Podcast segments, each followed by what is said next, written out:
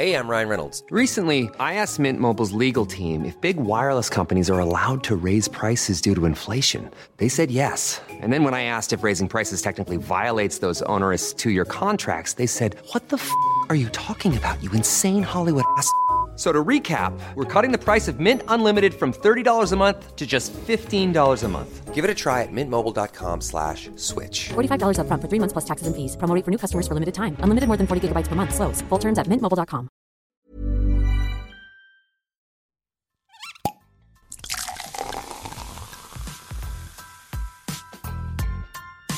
Eine Frage des Geschmacks. Der Falstaff Gummi Podcast. So, ihr lieben Zuhörerinnen und Zuhörer, schön, dass ihr wieder mit dabei seid bei einer neuen Folge des Falstaff Gourmet Podcasts, einer Frage des Geschmacks. Ich freue mich immer wahnsinnig, wenn, ich freue mich auf alle meine Gäste, aber ich freue mich immer extrem, wenn mir gegenüber eine Person sitzt, die so eine richtige Powerfrau ist und äh, irgendwie vielleicht sogar auch eine Quereinsteigerin, obwohl es bei dir in deiner Familie das, das Weinblut liegt in deiner Familie. Pia Strehn ist da. Vielen lieben Dank für deine Zeit. Ja, sehr gerne. Es ist immer eine besondere Ehre, dass ich da sein darf. Es freut mich. Äh, du, ihr führt, also du und deine Brüder, ihr führt mhm. das Weingut jetzt in vierter Generation. Deine ja. Mama hat es kurz mal alleine gemacht, bis ihr dann da hinzugekommen seid. Äh, du hast Gesundheitswissenschaften studiert, bist aber dann irgendwie doch zu dem Entschluss gekommen, der Wein ist mein Leben. Äh, mhm. War das trotzdem immer schon so ein bisschen im, im Hinterkopf, dass du wahrscheinlich in der Branche bleibst oder sowas? Oder gab es da irgendein Schlüsselerlebnis, wo du sagst, so, ich werde jetzt Winzerin? Also es ist so, äh, bewusst wollte ich das nie, als Kind schon gar nicht, weil ich halt immer die viele Arbeit mitbekommen habe und die Konflikte. Und äh, das Unterbewusstsein, das war immer stärker als du, hat er gesiegt. Und irgendwann war dann die Entscheidung auch noch Sozialversicherung, dass mir das alles zu trocken war. Und ich habe mich so gesehnt nach diesem Leben, auch mit dem Wein. Und dann habe ich angefangen bei Wein Co. Äh, zu arbeiten, also 20 Stunden Wein zu verkaufen. Und es hat mir irrsinnig viel Spaß gemacht. A, einmal einmal mit den Kunden, äh, der Kontakt mit den Kunden und dann auch diese, diese unglaubliche Weinwelt. Also das war wirklich so, da bin ich in Wein Hollywood angekommen. Ich habe alles gekauft und gekostet und wirklich 200 Prozent von meinem Gehalt nur in Wein investiert. und so bin ich halt wirklich nach Jahren, äh, hat sich dann meine eigene Vision auch entwickelt. Mhm. Und du machst das ja mit deinen Brüdern gemeinsam. Wie ist da die mhm. Arbeitsaufteilung? Oder beziehungsweise die sind ja vor allem, die machen vor allem die Kellerarbeit oder wie genau. schaut das aus? Also ähm, ich bin so, ich äh, über, wie soll ich sagen, ich habe die Visionen und ähm, die Ziele im Kopf und ich weiß halt, wo es hingeht. Und in Abstimmung machen wir die Arbeit dann halt gemeinsam. Also einer meiner Brüder ist hauptverantwortlich für die Abfüllungen. Also und der andere ist also mein äh, künstlerischer Part, der halt die Weine dann dann wirklich so umsetzt, wie wir das gemeinsam möchten. Also ähm, der Andi, der hat auch äh, Weinbau studiert auf der Boden, mhm. also auf der BOKU. Und er ist wirklich so Wissenschaftler und Künstler und tüftelt da immer sehr lange und wir kommen dann immer zum Ergebnis, mhm. das wir wollen.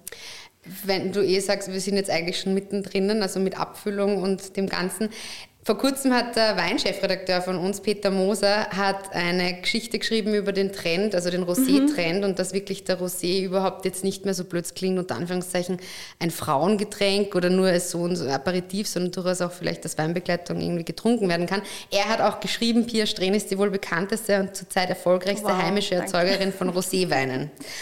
Ich habe auch gelesen, man nennt dich auch Frau Rosé. ähm, wie kam das? Also ich habe irgendwie gelesen, dass in Nizza so ein, ein Moment war, wo mhm. du gesagt hast, du willst jetzt ins, ins Rosé-Business einsteigen. Äh, wie war das für dich? Magst du da kurz erzählen, warum es dazu kam? Und ihr habt jetzt mittlerweile sogar schon drei Sorten. Ja, schon als bis zu sechs und okay. Eigenmarken und es ist äh, wirklich so eine spannende eigene Welt. Mhm. Also ich war, ich habe mit 17 wirklich einen Sprachkurs gemacht in der Provence und äh, da haben wir gemeinsam dann so einen Ausflug in ein Weingut gemacht und dort haben wir Rosé verkostet und ich dachte mir nur, warum machen wir zu Hause eigentlich keinen Rosé? Und äh, wir sind danach noch ähm, an den Klippen gesessen und haben dort so Käse gekauft aus dem Supermarkt, dazu Rosé aus Plastikbechern getrunken und es war einfach dieses Bild Bild ist mir nie aus dem Kopf gegangen. Und dann ein paar Jahre später habe ich dafür Studium ein Rosé-Referat machen müssen mhm. und habe mir dann auch halt viele Weine zusammengesucht, wo da auch ungewöhnliche Rosés dabei waren, wie ein Rosé im Barrique vergoren, der Cuvée äh, Catherine. Und das hat mir auch wieder so irgendwie so einen Hinweis für diese Richtung gegeben. Und äh, ja, 2017 habe ich das dann alles umgesetzt und dachte mir, pff, ich mache jetzt einfach ein paar Varianten von Rosé, weil es in den Weingütern bei uns halt oft nur einen Rosé im Sortiment gibt. Und da geht es auch nicht um Qualitätsstufen, also verschiedene Hierarchien so beim Rosé-Sortiment, sondern immer um einen Basis-Rosé. Und ich wollte einfach dieses Klischee aufbrechen, dass Rosé immer nur leicht und fruchtig sein muss, sondern ich wollte auch zeigen, dass das kräftig sein kann und zum mhm. Beef da getrunken werden kann aus einem großen Burgunderglas. Und so sind halt die verschiedenen Varianten entstanden und äh, jetzt wird das ganze Rosé-Sortiment mhm weil du jetzt gerade angesprochen hast, äh, vom, vom, wie man es trinken kann. Also der Peter Moser schreibt ja auch, äh, dass du Rosé aus großen Gläsern gern trinkst. Also ja, das hat genau. irgendwie in Erfahrung Aha. gebracht. Und äh, auch zu Rotweintemperaturen, was ja eigentlich jetzt nicht so typisch ist. Also zum Beispiel, Aha. wenn ich jetzt oder vielleicht auch viele äh, unserer Zuhörerinnen und Zuhörer trinken ein Rosé kühl, das ist so ein typisches frisches, leichtes mhm. Sommergetränk, also zu Rotwein, also in Rotweintemperatur mit dieser vielleicht Schwere, hätte ich jetzt gar nicht so im Kopf, wie kommt das? Oder wie kann man auch das irgendwie schauen, dass die Rosé-Sorten so unterschiedlich schmecken? Ähm, ja, das ist durch die, durch die andere Verarbeitung mhm. weil wir diesen, also den klassischen Rosé, das ist im Stahltank ganz fruchtig, der ist ausgelegt für Trinkvergnügen. Mhm. Da ist auch mein Anspruch, dass man das die ganze Nacht trinken kann. Das mhm. soll mir nie anstehen, das soll mir einfach Spaß machen. Mhm. Und immer Lust auf ein zweites oder drittes oder viertes Glas. Und dann bei den kräftigeren Roséweinen, die sehe ich mehr so, ähm, ja, vielleicht auch so kräftigen Chardonnay-Charakter. Die mhm. vergären wir ja in Holzfässern. Durch diese Vergärung in den Holzfässern bekommen sie auch mehr Tannin, das heißt, Sie bekommen mehr Körperdruck, da machen sie auch die zweite Gärung, also biologischen Säureabbau. Und so wird es äh, milder, ähm, auf der gleichen Seite dann auch ähm, kräftiger, werden lagerfähiger und somit äh, kann die durch äh, mehr Temperatur entfaltet sich dann immer mehr Aroma, dass mhm. auch dieses Salzkaramell von der Holzfassvergärung rauskommt. Und das macht dann natürlich schon Sinn, mit mehr Temperatur zu trinken und nicht so kalt wie einen klassischen Roséwein. Mhm, mhm. Und ähm, wie kannst du dir den Trend generell zum Rosé, ich meine, du bist ja absolute Expertin darin, wie kannst du dir das erklären, dass Rosé jetzt auch so ein Thema ist? Also es wird ja immer mehr zum Thema. Es ist, ich finde schon, dass vor ein paar Jahren noch Rosé vielleicht vielleicht ist man jetzt, wenn man als, als Winzerin oder als Winzer so mittendrin ist, sieht man das nicht so, aber jetzt mhm. als, als Beobachter oder als Konsument merkt man schon, dass jetzt auf einmal so ein Rosé, so ein Hype zu spüren ist. Kannst du dir den Trend irgendwie erklären?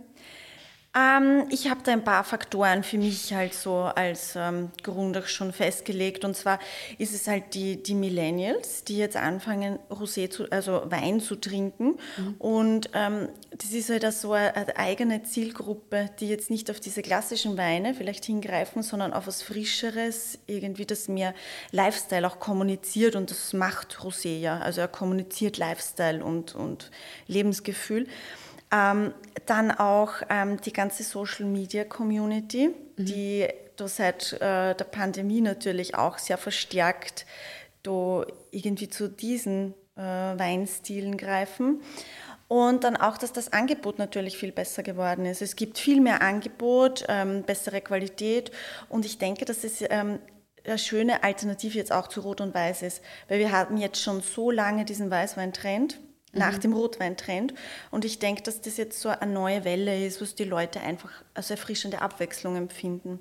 Woran erkennt man einen guten, weil du hast ja gesagt, es gibt ein großes Sortiment, woran erkennt mhm. man einen wirklich guten Rosé? Oder woran erkennt man vielleicht einen extrem schlechten Rosé? also das Wichtigste ist, der muss einfach Spaß machen, der muss tollen Trinkfluss haben. Mhm. Also man kann jetzt nicht sagen, die Farbe oder ich meine, dass er jetzt nicht unbedingt ah, stoppeln darf. Ja, da hat halt jeder so seine Präferenzen. Also ich mag sehr gerne die ganz helle Farbe, also mhm. so wirklich das ähm, helle Rosé. Ähm, da schauen wir auch immer, dass wir ganzzeitig in der Früh ernten, das sehr schnell verarbeiten, dass die Farbe auf natürlichem Weg so ganz hell bleibt. Okay. Und äh, dann vom, vom Geschmack her muss es auf alle Fälle harmonisch sein. Also ich mag persönlich nicht zu viel Säure, deswegen ernten wir auch immer ein bisschen später, damit das passt. Mhm. Es muss so ein rundes, schönes Bild sein, da muss so im Yin-Yang sein und immer ähm, ja, wie soll ich sagen, sehr animierend. Du hast gerade gesagt, ihr erntet jetzt früh und gleichzeitig, also in der Früh. In der Früh, in der genau. Früh, früh und Früh gleichzeitig Morgen. von der Jahreszeit spät. Wie schaut generell so ein, so ein Alltag aus bei dir, wenn du jetzt sagst, wirklich, ihr habt jetzt Weinlese und also wie ist da so der Prozess vom, von, der, von der Ernte der Trauben bis, bis zur Abfüllung? Du hast ja gesagt, ihr seid jetzt gerade mitten bei der Abfüllung. Ja, du jetzt ja noch alles und abfüllen, da bevor trotzdem geerntet Zeit wird. für uns. Ja, sehr gerne. Das ist gleich meine Pause. ähm, also so ein das Ernte ist immer Ausnahmezustand. Ja. Das ist so eineinhalb Monate, wo es kein normales Essen gibt, sondern nur Leberkäse, Semmeln, Pizza und diese Dinge. Ähm, es ist aber die spannendste Zeit, weil da wirklich so der, die, ja, der Grundstück für ein Jahr wieder gelegt wird. gell. Da machst du wirklich wieder deine ganze Arbeit oder dein, dein Grundprodukt für ein Jahr. Und es ist eine sehr kreative Phase, eine sehr arbeitsintensive Phase und ähm, ja, das sollte halt auf alle Fälle auch immer gut überlegt sein. Also wir haben jetzt im Vorhinein, wir werden nächste Woche starten, also Mitte nächster Woche. Und wir haben schon einen kompletten Plan, was wir machen und auch immer Experimente. Die, Okay. die stehen bei uns auch immer ganz oben. Die, wie, wie, wie schauen die aus? Ähm, ja, der Elefant im Porzellanladen, das war zum Beispiel ein Experiment, aber es ist halt aus dem kleinen Experiment so ein super, ähm, super schönes Herzstück geworden. Und dann gibt es wieder Experimente, das sind so Einjahresblumen und die sind dann wieder weg. Ähm, aber heuer wird das Experiment, also ich habe einen Weingarten, wo in der Mitte so ein Kreidefilet ist. Und wir ernten halt nur die Trauben von, von der Kreidezone und die werden halt separat verarbeitet. Weil ich habe äh, mit meinem Vater beim Team Raue im, ähm, im Frühling einen Wein getrunken und der hat uns beide wirklich vom Hocker gehauen. Also natürlich ein Rosé, wir trinken immer nur Rosé.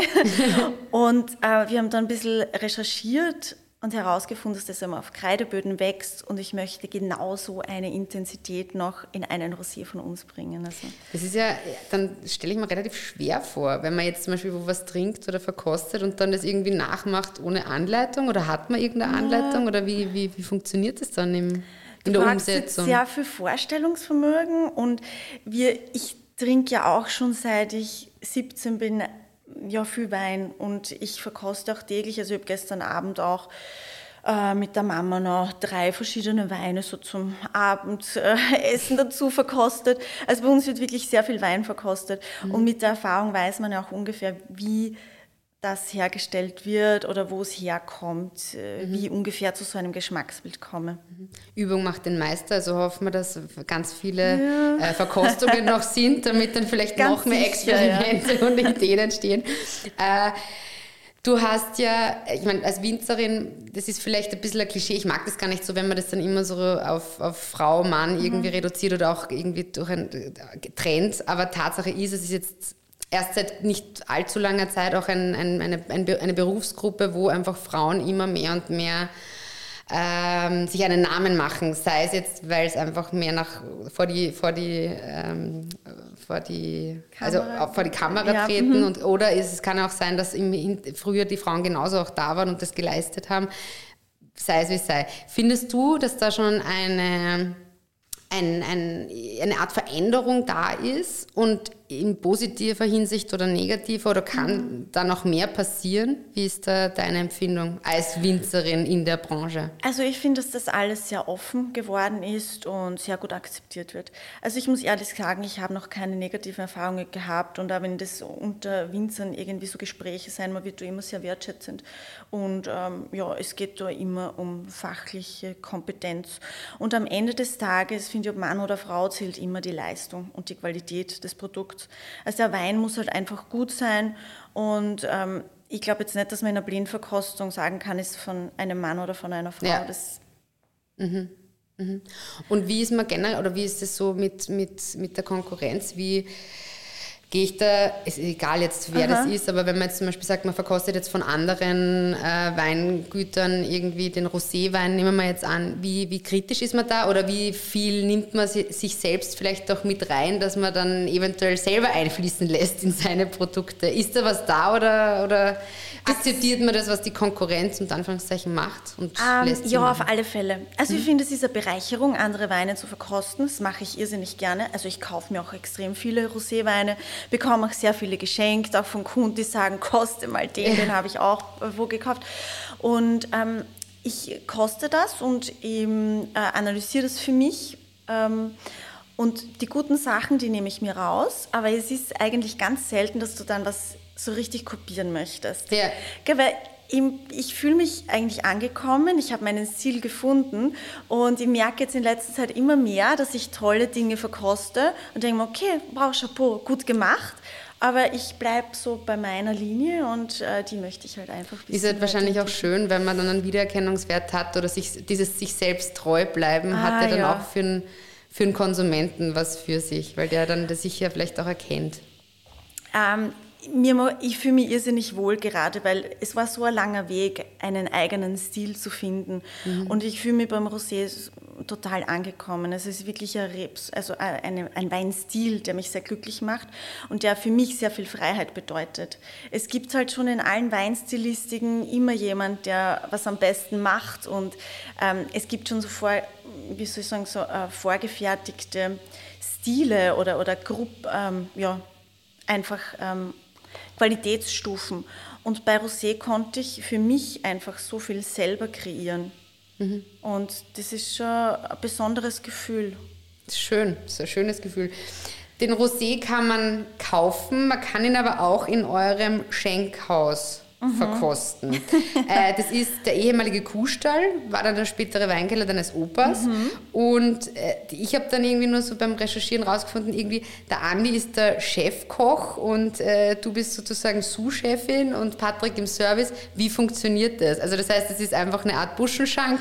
Ja. Da gibt es neben... Äh, also es gibt so die klassischen Schmankerl oder auch Schnecken, aber es gibt auch Maki. Erzähl mal, wie das, was, man, was erwartet einen im Schenkhaus? Also der Urgedanke war, äh, also wir essen alle extrem gerne. Wir geben sehr viel Geld für Essen und Trinken aus. Und dann war so die Idee, einmal selber was zu machen, aber wir wollten es halt mit weniger Auflagen machen, einfach weil, äh, weil wir nur begrenzt Kapazitäten haben, auch zeitlich. Und wir haben dann im alten Weingut einen, den alten Weinkeller, der vorher ein Kuhlstall war, das haben wir ganz spartanisch umgebaut und haben dort mal angefangen, viermal im Jahr, zehn Tage, einen Art Buschenschank zu machen. Da haben wir uns zwei Jahre davor viele Gedanken gemacht, haben sehr viel ausprobiert und es ist wirklich eine Institution geworden, es macht sehr viel Spaß. Also es ist äh, auch aus einem Hobby oder einer Leidenschaft entstanden. Wir wollten halt in der Region was bewirken, auch kulinarisch beitragen für Touristen und Gäste, die nach Deutschkreuz kommen, um Weine zu verkosten. Das ist eigentlich dann die perfekte Einkehr für Genießer. Was ist denn für dich wichtig, wenn man jetzt von, zum Thema Genuss oder wenn man jetzt vom Genuss spricht? Woran denkst du da oder wie würdest du das für dich definieren? Worauf legst du da auch Wert? Ich weiß, es ist gar nicht so die leichte Frage, weil es ziemlich komplex ist, weil man vielleicht wahnsinnig viele Bilder da hat. Ich finde es immer sehr spannend, wenn das jemand, der so eben ein Geschmacksprofi ist, was ja du auf jeden Fall bist. Also Genuss bedeutet für mich ähm, Top-Qualität. Ähm, und das muss nicht immer das komplizierteste Essen sein, das kann auch ganz einfache Dinge sein, aber man merkt schon bei der Qualität der Zutaten einfach einen Unterschied. Also das muss perfekt sein. Und dann gehört zu Genuss noch die Atmosphäre. Also es ist nicht nur das Essen oder das Trinken, sondern es gehört auch so das Drumherum dazu. Das ist mir persönlich immer ganz wichtig, wenn ich wo sitze. Und auch die perfekte Begleitung. Ja. Also ich brauche immer ein gutes Gespräch. Ja. Also eher jetzt nicht zu allein essen gehen oder sowas, Nee, sondern na. idealerweise mit tollen Genau. Personen um Ja, einen herum. richtig. Gibt es noch irgendeinen Tipp, wo du sagst, probiert mal den Rosé, wenn wir jetzt schon beim Essen sind, zu dem und dem Gericht aus, wo man vielleicht überrascht ist, dass das Hm, ja. passt? Ja, also der Elefant im Porzellanladen, der geht zum Beef Tartar. Den haben wir eigentlich gemacht, um ihn zum Beef Tartar zu trinken. Okay. Und zwar aus großen Burgundergläsern. Er geht aber auch zu Thunfisch-Sashimi und zu Blutwurst Okay. mit, äh, also auf einem roten Rüben Carpaccio mit bisschen Cremesoße. Mhm. Das finde ich immer schräge Kombi, aber es ist so genial. Okay. Das, äh, müssen wir, da müssen wir uns von dir dann das Rezept noch holen. Ja, ja, kein es Problem. nachmachen können. Steht sonst irgendwas an? Du hast ja schon verraten, ihr seid jetzt auch noch am Experimentieren, ihr habt jetzt Mhm. re- relativ viel vor. Worauf dürfen wir uns äh, aus eurem Hause noch freuen oder dürfen wir uns auf was freuen? Also es schlummert schon was äh, bei uns im Weingut, aber ich konnte es noch nicht abfüllen, weil mir die Etiketten noch nicht gefallen. okay. Und zwar ist es so ein Rosé, der für mich persönlich eine Grenzüberschreitung war. Also mhm. ein Rosé aus Pinot Noir und Blaufränkisch. Der war ähm, fast zwei Jahre im kleinen Holzfass. Ähm, es ist so eine ganz salzige, ernsthafte ähm, Antwort auf dem Elefant im Porzellanladen. Und es wird so meine persönliche Love Story. Also heißt auch Love Story. Okay. Und wir hatten ähm, einen Entwurf schon fertig. Der war schon fertig gedruckt und wir wollten das so nehmen. Und dann hat mir irgendwie so ein Gefühl gesagt, na, das ist es nicht. Das ist es noch nicht. Ja, und jetzt sind wir so im Finale des zweiten Entwurfs und ich hoffe, dass das bald fertig ist, weil ich habe schon viele Anfragen und die äh, Gäste warten auch schon auf den Wein. Ja, ich bin gespannt. Ich freue mich, ich äh, wenn ich ihn dann äh, verkosten kann. Mhm. Ich danke dir vielmals für deine Zeit. Es war Sehr gerne. informativ, super. Also, ich habe jetzt richtig Lust auf ein Glas Rosé. Sehr gut. Und äh, ich würde auch allen empfehlen, dass wir wirklich im Schenkhaus vorbeischauen und, und da dich dann antreffen und da können wir uns dann noch ein paar Insider-Tipps genau, holen. voll gern. Danke dir. Dankeschön. Alle Infos und Folgen findet ihr auf falstaff.com slash podcast und überall, wo es Podcasts gibt.